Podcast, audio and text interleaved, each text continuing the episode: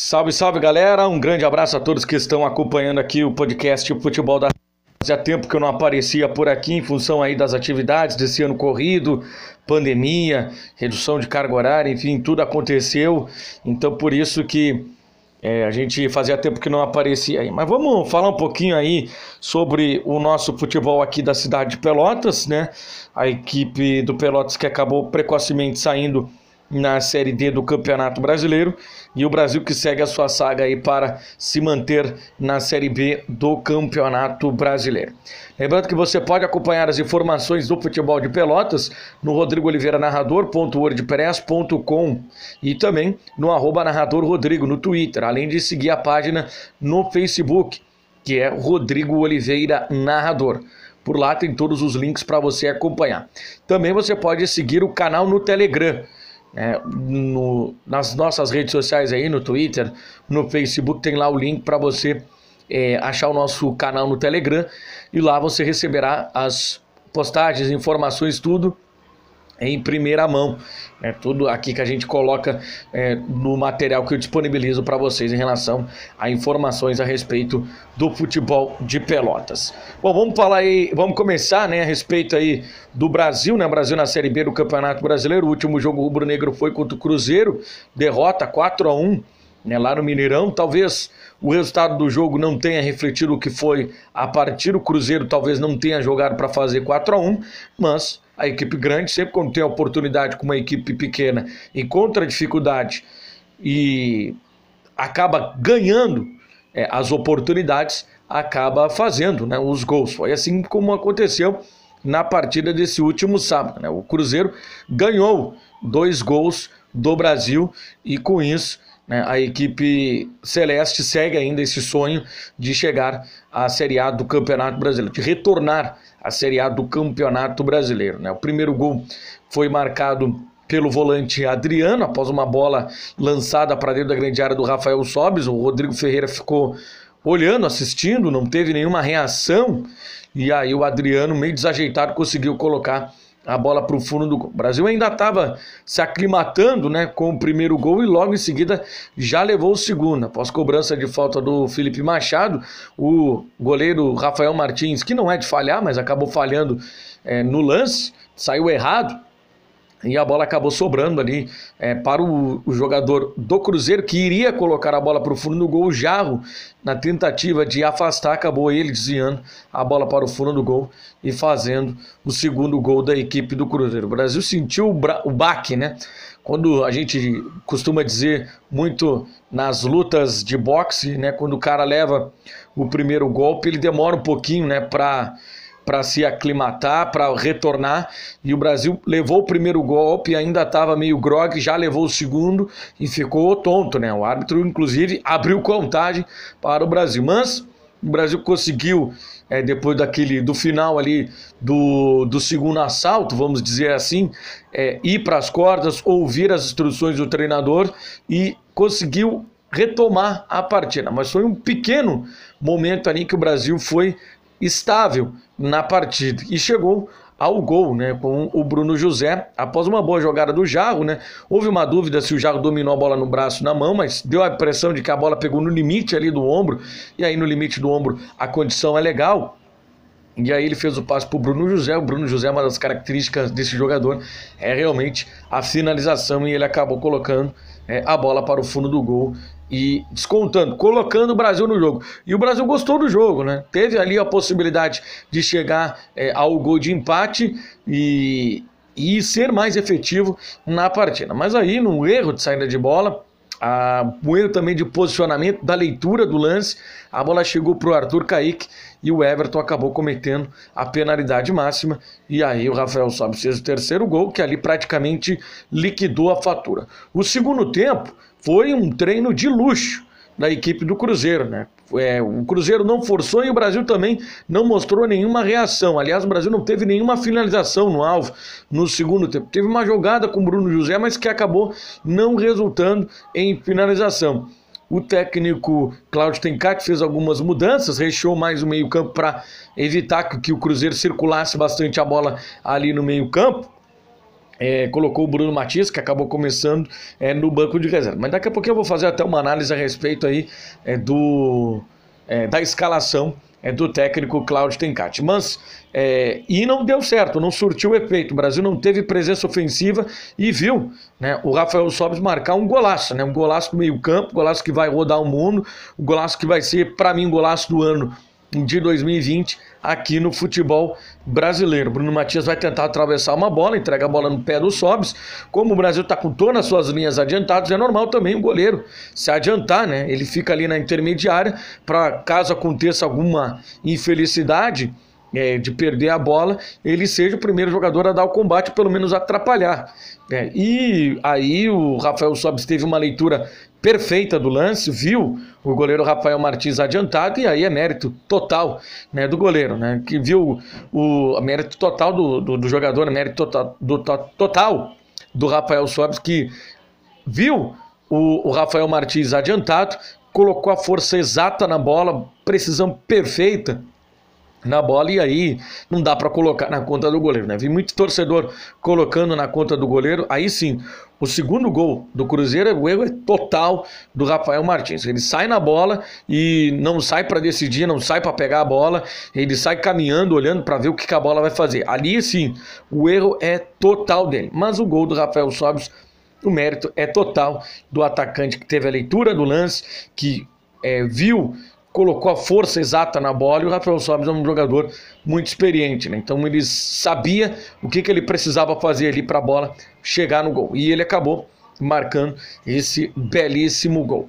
O técnico Claudio Tencati deu muitas explicações e as explicações dele foram bastante interessantes, né? Ele não pôde contar com, com o Della Torre, né, que acabou sentindo desconforto no último treinamento, esteve com a delegação lá em Belo Horizonte Inclusive, está viajando também para o Recife. Aí a, a fisioterapia vai tentar recuperar ele para ele ficar à disposição para o jogo contra a equipe do Náutico né? E ele não pôde jogar e o Brasil sentiu bastante a falta desse jogador. Ele disse que o Brasil não tinha retenção de bola no campo de ataque. Isso é uma verdade mesmo, né? O Brasil não teve a retenção da posse da bola no campo de ataque, né? A bola batia e voltava até porque não tinha nenhum jogador com essa característica. O Mateuzinho, né, que começou a partida entre os titulares, pouco fez, pouco jogou, né? E eu acho que ele até a entrada do Mateuzinho é, brecou aquilo que o Jarro poderia apresentar. Talvez fosse melhor o Luiz Henrique, mas o Luiz Henrique vem de uma parada de duas semanas em função do Covid. Então ele não teria condições de estar em campo na sua plenitude ou na melhor forma possível. Então por isso que ele acabou começando o jogo no banco de reservas.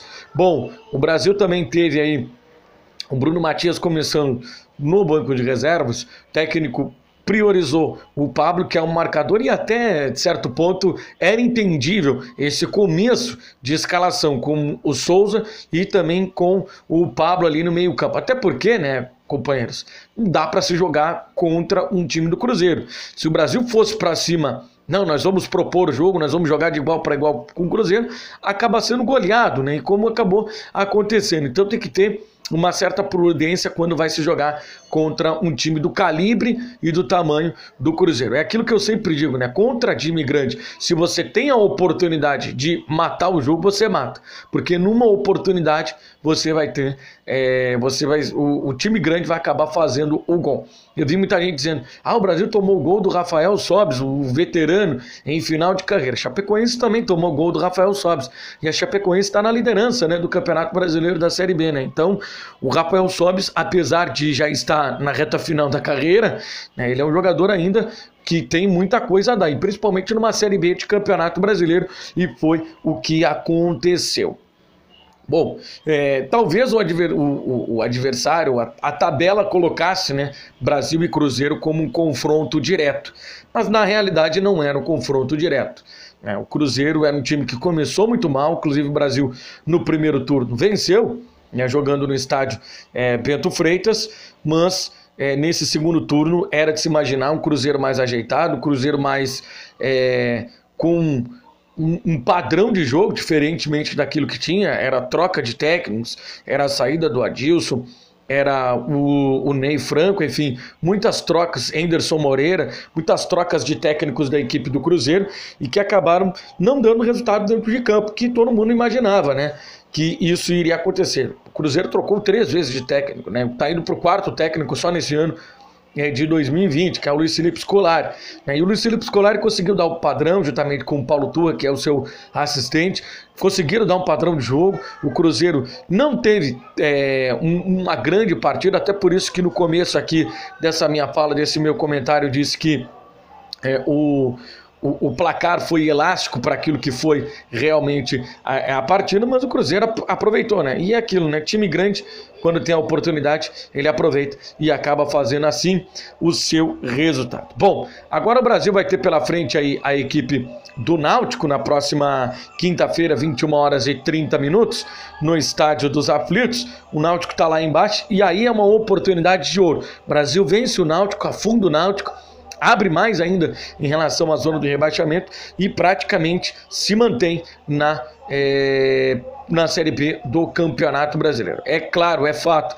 que o Brasil vai estar com 36 pontos, caso vença a equipe do Náutico, ainda não é os 45 pontos, mas praticamente vai estar aí salvo do rebaixamento. Em relação a contratações, Estou gravando o podcast nesta segunda-feira. O Brasil espera regularizar a situação tanto é, do Alisson Mira como também do jogador o, o Ellison, esses jogadores que acabaram chegando essa semana para o Grêmio Esportivo Brasil.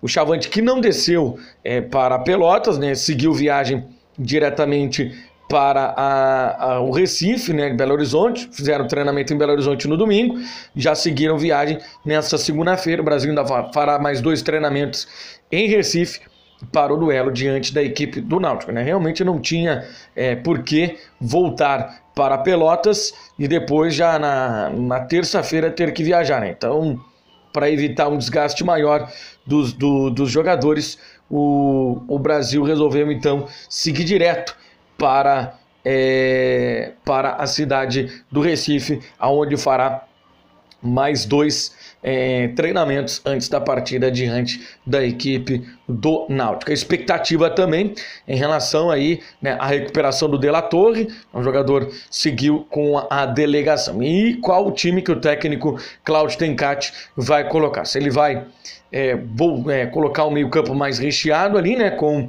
a presença do Souza e também do Pablo, ou se ele vai optar pela entrada ou pelo retorno do Bruno Matias. Né? Bruno Matias que acabou errando aquele passe que foi é, preponderante para o gol do Rafael Sobis. Mas o Brasil acredito que fará uma campanha tranquila, uma campanha sem sustos de permanência na Série B do Campeonato Brasileiro. Já o Pelotas, né? O Pelotas foi muito mal na Série D do Campeonato Brasileiro.